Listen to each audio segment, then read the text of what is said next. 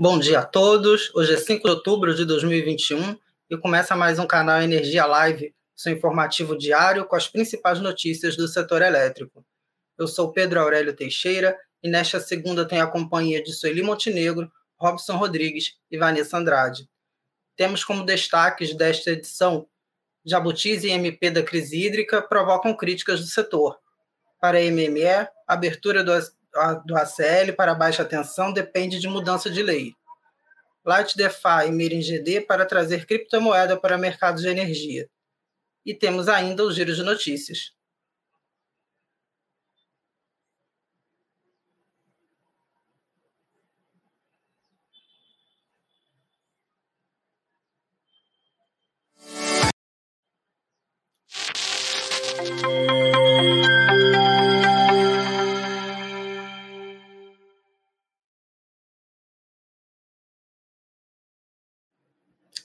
Bem, são 10 horas, mais um minuto. Estamos começando esse canal Energia Live.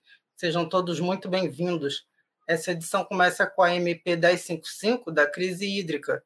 A inclusão no relatório do deputado Adolfo Viana de novos custos que serão pagos pelo consumidor foi alvo de críticas. Quem conta essa história para a gente é a Sueli Montenegro, direto de Brasília, que vem para a tela agora. Bom dia, Sueli. Parece que esses jabutis aí que foram inseridos na MP não foram bem aceitos pelo setor, não, né? Pois é, Pedro. Bom dia a você, bom dia a todos. Foram muito mal recebidos, por sinal, né? O relatório ah, do deputado Adolfo Viana, que é o relator desse, da MP 1055, ele foi publicado na sexta-feira passada, né? À noite já de sexta-feira, e causou polêmica, né, pela inclusão de novos custos a serem bancados pelos consumidores. Esses custos eles podem chegar a 46 bilhões de reais, segundo cálculos da Abrace, que representa os consumidores industriais de energia, né? É, é um valor que a Abrace já tinha até calculado antes, né, na época da tramitação da MP da Eletrobras, quando se incluiu nessa medida provisória é, a contratação compulsória de termoelétricas a gás e de PCA gás, né? Ah, foi instituído também na época o programa de incentivo ao carvão da região sul do país e aprovada a prorrogação por 20 anos dos contratos do Proinfa. Ah, teve uma grande reação na época, né? Se todo mundo, todo mundo se lembra disso. Enfim, ah, outros representantes de associação com quem eu conversei ontem também criticaram né, a inclusão desses jabutis no projeto de conversão da medida provisória 1055. Essa, essa medida ela foi publicada com o objetivo apenas de tratar da gestão da crise hídrica, né? É a medida que criou a CREG, né? A Câmara de Gestão Hidroenergética, né? É, de regras excepcionais é, para a edição de regras excepcionais, né? Ah, o substitutivo aí do relator, ele prevê a transferência para as tarifas de transmissão dos custos de implantação de gasodutos associados àquelas termoelétricas lá da MP da Eletrobras que vão ser contratadas como reserva de capacidade, né? A prorrogação dos subsídios ao carvão ah, que venceriam a não, a medida também ela prevê a prorrogação dos subsídios a carvão, né? Carvão mineral nacional que venceria em 2027 e passam para 2035. Ah, a medida vale para termoelétricas que, a partir de 2028, passarem a substituir o carvão, pelo menos 50% aí do carvão por biomassa. Bom, tem também uh, outro jabuti, que é a extensão dos contratos de PCHs em leilões de energia nova de 20 para 25 anos. Aquelas mesmas PCHs do, de pelo menos 2 gigawatts de PCH que foram incluídas na MP da Eletrobras, né? Ah, o valor da energia dessas usinas seria o preço máximo, equivalente, equivalente ao preço máximo, o preço teto, né, para do leilão a menos 6 de 2017. E, enfim, temos um outro item polêmico que foi a extensão até março de 22 do prazo para adesão dos geradores à prorrogação do Proinfa. A, a MP da Eletrobras estabeleceu que eles teriam aí até 90 dias para aderir, mas enfim, é, e é, também o, o, preço máximo aí desses contratos seria equivalente ao preço teto leilão menos 6 de 2019, né? O gerador que aderir poderá adicionar ao contrato uh, novo, novos empreendimentos de fonte solar, eólica, biomassa ou biogás por esse mesmo preço. Enfim, a, a, proposta polêmica ela chegou a ser pautada ontem em plenário, numa reunião deliberativa extraordinária pela manhã, mas não houve acordo de líder, entre os líderes para votar a pauta, né, que tinha 18 itens, na verdade, né. A sessão foi encerrada e foi convocada uma nova sessão para as 15 horas desta terça-feira. Agora não se sabe se vai se uh, vai ter a votação, né, se vão conseguir votar esse MP hoje, né. Ontem havia uma mobilização aí de bastidores, mas uh, não se teve aparentemente uma decisão sobre como vai ficar essa, esse, esse relatório, né? Um grupo de associações do setor elétrico, as mesmas que criticaram bastante o jabutis da MP da Eletrobras, deve soltar uma nota. Eles estavam elaborando ontem uma carta conjunta criticando a transferência de mais custos para o consumidor. É isso, Pedro. Ok, Sueli. Agora, é, hoje é terça-feira e, como todo mundo sabe, a gente tem reunião da ANEL. A diretoria já deliberou aí algum ponto que estava na pauta? Como é que está aí o andamento dessa reunião de hoje?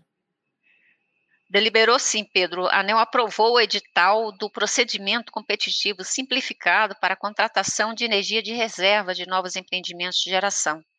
Esse certame ele vai acontecer em 25 de outubro na plataforma de negociação da CCE e poderão participar projetos de fontes eólicas, solar, fotovoltaica e termoelétricas a óleo diesel, a óleo combustível, a biomassa e a gás natural, com conexão no submercado Sudeste, Centro-Oeste e Sul do país. A agência está analisando neste momento um processo que trata da análise das informações que foram encaminhadas à ANEL pelas centrais elétricas de Pernambuco para a recomposição temporária do custo variável unitário das termoelétricas é, Termomanaus e Pau Ferro 1. Essas duas usinas, é, essa autorização para recomposição do CVU, é, ela foi dada pelo, pela CREG, né? Essas usinas, elas têm elas participam de ofertas adicionais de energia, né, nesse momento de crise. E aí também a ANEL tem vários itens, e aí retirou já alguns de pauta, como a proposta de alteração dos contratos e vendas de energia dos, de produtores de Manaus, retirou de pauta também a, a, a definição do, no custo, temporária de um novo custo variável unitário das termoelétricas Potiguar 1 e 3, enfim, e a gente vai ter hoje algumas consultas públicas que vão, tá, vão estar sendo aprovadas, né? Como a aprovação, por exemplo, se não forem retiradas de pauta, obviamente, né? Tem, por exemplo, o resultado da consulta que trata da aprovação da minuta do contrato de concessão das hidrelétricas da Eletrobras, tanto aquelas que estão em regime de cota e vão passar para o regime de produção independente, quanto aquelas que já são PIS, né? Em regime de produção independente e continuarão, como Tucuruí, por exemplo. É isso, Pedro. De anel, é, é isso que eu teria para destacar para você. Legal, Sueli. Agora, ontem o que aconteceu também, houve uma assinatura de contrato de transmissão e que até contou com a presença do ministro, não foi isso? Foi sim. É, foi uma cerimônia que normalmente acontece na ANEL, mas ontem eles fizeram, fizeram essa cerimônia no Ministério de Minas e Energia, né? São contratos de concessão do primeiro leilão de transmissão de 2021, que já foi feito, né? No certame, eles foram, foram leiloados empreendimentos com 515 quilômetros de linhas de transmissão e as subestações lá associadas. Ah, são linhas que vão ficar, vão atravessar os estados do Acre, Mato Grosso, Rio de Janeiro, Rondônia, São Paulo e Tocantins, né? Tem investimentos aí da ordem de 1,3 bilhão de reais. É isso, Pedro. Volto com você. Ok, Sueli, obrigada aí pela tua participação no canal Energia Live de hoje. E o tema agora é a abertura do mercado, porque a chefe da assessoria especial em assuntos regulatórios do MME, Agnes da Costa, afirmou que a, que a abertura do mercado livre para baixa tensão depende de mudanças na legislação. Quem traz mais informações sobre essa declaração da Agnes da Costa é o Robson Rodrigues, que divide a tela comigo agora. Bom dia, Robson. O que, que você pode falar mais aí dessa declaração da Agnes e também como está o trabalho do governo nesse tema da abertura do Mercado Livre? Bom dia, Pedro. Bom dia a todos que nos assistem no canal Energia Live.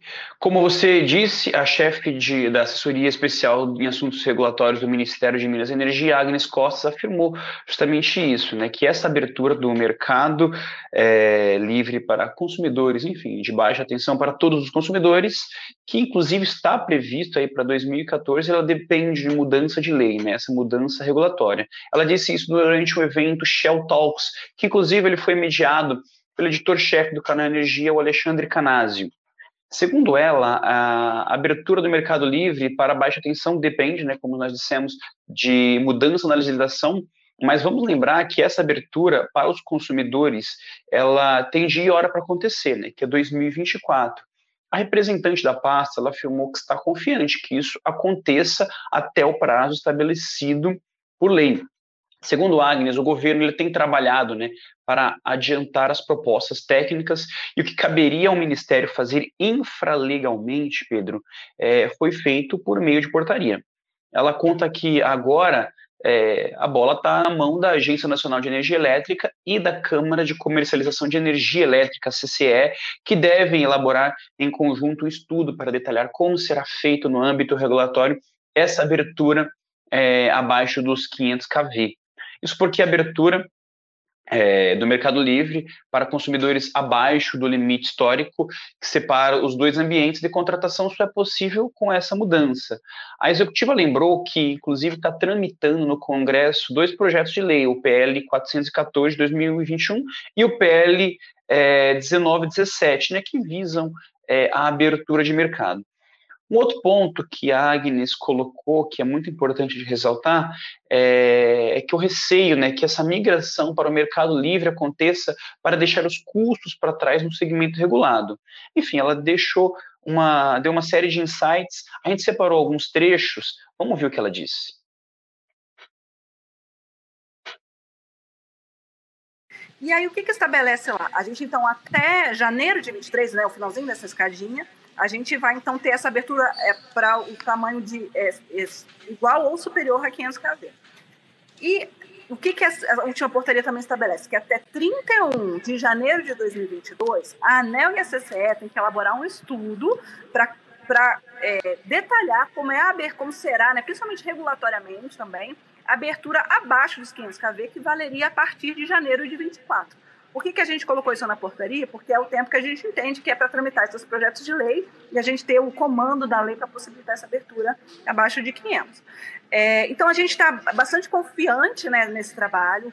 A gente, no Ministério, um, na, nesse plano da modernização, tinha um prazo, então, para a CCE apresentar uma proposta para o Ministério de Minas e Energia do detalhamento de como fazer essa, essa abertura, que é, no fundo, a gente tem que tomar algumas decisões, né, em termos de formulador de políticas públicas. Por exemplo, é, a gente tem que escolher é, onde fica a medição. Se a gente for migrando, for, a gente for abrindo tanto o mercado, que hoje a medição naturalmente está na distribuidora, mas se você eventualmente tiver muitas pessoas já comprando diretamente do comercializador, faz sentido, por exemplo, a medição ficar na distribuidora, fica no comercializador. Então, tem vários pontos que a gente tem que definir regulatória, é, é, infralegalmente, pode ser por regulação ou por portaria ou por, ou por decreto, né, dependendo do nível do ato. Então, esse tipo de proposta a CCE fez para a gente esse mês, é, e a gente está com isso, né, então, para internalizar no Ministério, e isso conversa também com a, a, tomada de subsídio que a ANEL fez, fazendo várias perguntas para o mercado, eles tiveram um grande número de respostas é, sobre esse movimento. Então, a gente está assim, tá, é, se munindo de todo tipo de informação que a gente pode, para permitir essa, essa abertura abaixo de 500 kV. Então a gente está bastante confiante de que isso será possível. E aí a lei ela é necessária, mas no fundo ela vira uma mera formalidade. No momento que tiver a lei, a gente já consegue fazer esses passos seguintes. O que a gente tem que sempre olhar é, e aí isso tem a ver com a abertura do Mercado Livre também, é que ninguém migre para o Mercado Livre, ninguém vá para a autoprodução para deixar custos para trás no regulado. Então, esse, mas aí esse papel é mais nosso, né, do, do de quem está desenhando essas regras. É, mas, de qualquer forma, é muito legítimo e muito, eu acho que em, em alguns modelos de negócio, né, para alguns tipos de indústria, isso faz é, todo sentido. Então, o que acontecia até um pouco tempo atrás, bastante tempo atrás, era o mercado regulado, que era a maior parte do mercado, pagava pela energia mais barata, fonte renovável, mas pagava pela energia mais cara, que vinha com confiabilidade. Com essa abertura do mercado, o que a gente está fazendo? A gente está sobrecarregando o mercado regulado em pagar pela energia mais cara, que dá confiabilidade ao sistema inteiro. E, e então a gente tem que é, para a, digamos assim, para a abertura do mercado ela ser sustentável, o que for associado a custo de confiabilidade tem que ser pago por todo mundo.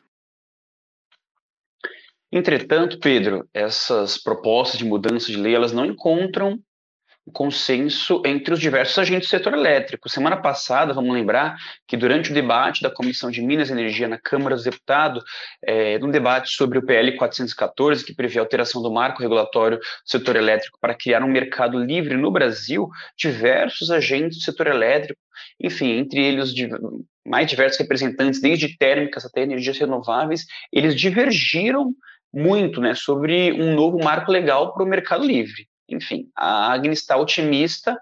Vamos esperar até 2014 para ver se isso realmente vai se concretizar. Volto contigo. Obrigado, Robson, pela tua participação e até amanhã. Bem, e o próximo assunto é a Light DeFi, que está prestes a dar início à construção de uma usina de 1 MW para GD, que depois poderá ser ampliada para 3 MW. A Light DeFi é uma criptomoeda criada para estimular investidores para energia limpa. Após a construção da primeira usina, 80% do lucro líquido volta para a moeda e 50% do lucro líquido de cada usina vai ajudar a financiar novas usinas. De acordo com Germano Salles, que é um dos executivos da Light DeFi, o desafio é o pioneirismo, e para isso eles se cercaram de um time de advogados para antecipar eventuais discussões que possam aparecer. Outro objetivo da empresa é o de atuar na comercialização de energia. A empresa pretende ter 200 megawatts solares e preferiu entrar na geração distribuída primeiro, porque os trâmites eram mais rápidos do que para atuar na comercialização. E quem quiser mais detalhes aí sobre a Light DeFi, tem a matéria lá no nosso site canalenergia.com.br. Bem, agora é a hora do giro de notícias e eu chamo a Vanessa Andrade para dividir a tela comigo. Bom dia, Vanessa. Como é que está o giro de notícias de hoje? Bom dia, Pedro. Bom dia a todos que nos acompanham mais um dia. Vamos começar com os reservatórios. A região Sudeste e Centro-Oeste permaneceu estável e operava com 16,6% de sua capacidade na última segunda-feira, 4 de outubro, segundo o boletim do ONS. O submercado do Nordeste teve recuo de 0,2 ponto percentual e trabalhava com 39,3%. A região Norte diminuiu 0,6 ponto percentual e conta com 59,6%. Já a região Sul teve um recuo de 0,1 ponto percentual e está com 29,7% da capacidade de armazenamento. O segundo destaque é sobre a Renova Energia, que encerrou na última sexta-feira a disputa arbitral com a GE Renovar Energias Renováveis em torno do fornecimento de aerogeradores para a fase A do Complexo de Energia Eólica Alto Sertão 3. A arbitragem havia sido instalada em dezembro de 2019 na Câmara de Comércio Internacional. Com o fim da disputa, a GE segue fornecendo equipamentos e serviços para o complexo. Outro destaque é que a BBF e a nova Engevix firmaram uma parceria para a construção de uma termoelétrica a partir de fontes renováveis em Roraima. A usina, localizada em São João de Baliza, terá 17,6 megawatts de potência e vai usar matérias-primas disponíveis na região, como a palma, em dois processos diferentes, com óleo vegetal e a biomassa. A obra foi iniciada pela BBF em janeiro de 2020. A construtora entra para o desenvolvimento da segunda etapa, correspondente à geração de energia com óleo vegetal da palma. E por último, o LACTEC, Centro de Ciência, Pesquisa e Tecnologia, promove no canal Energia amanhã, dia 6 de outubro, o webinar Hidrogênio Energético PNH2 Cases e Oportunidades, da série de eventos Energy Tech Talks. Os palestrantes irão tratar sobre o papel do hidrogênio na descarbonização da matriz energética e a potencialidade do Brasil para liderar esse mercado em âmbito global. O evento terá início às 10 horas e a transmissão será via plataforma Zoom. As inscrições são gratuitas e o link está lá no nosso portal, canalenergia.com.br. Volto com você, Pedro. Obrigado, Vanessa. Bem, e assim termina a edição de hoje do canal Energia Live. Muito obrigado a todos que nos acompanharam nessa terça-feira. Você já sabe que além de assistir ao vivo pelo Twitter, YouTube, LinkedIn ou no Facebook dos nossos eventos, a gravação do programa fica disponível lá no nosso canal do YouTube, o TV Canal Energia, e também fica lá no nosso perfil do Instagram, Canal Energia Oficial. Se ainda não é nosso seguidor, inscreva-se e ative as notificações. Ou também, se preferir ouvir no formato podcast, saiba que ele está nas principais plataformas como Google, Apple e Spotify. Para você conferir mais detalhes sobre estas e, estas e outras notícias do setor elétrico, acesse canalenergia.com.br. Tenham todos um ótimo dia.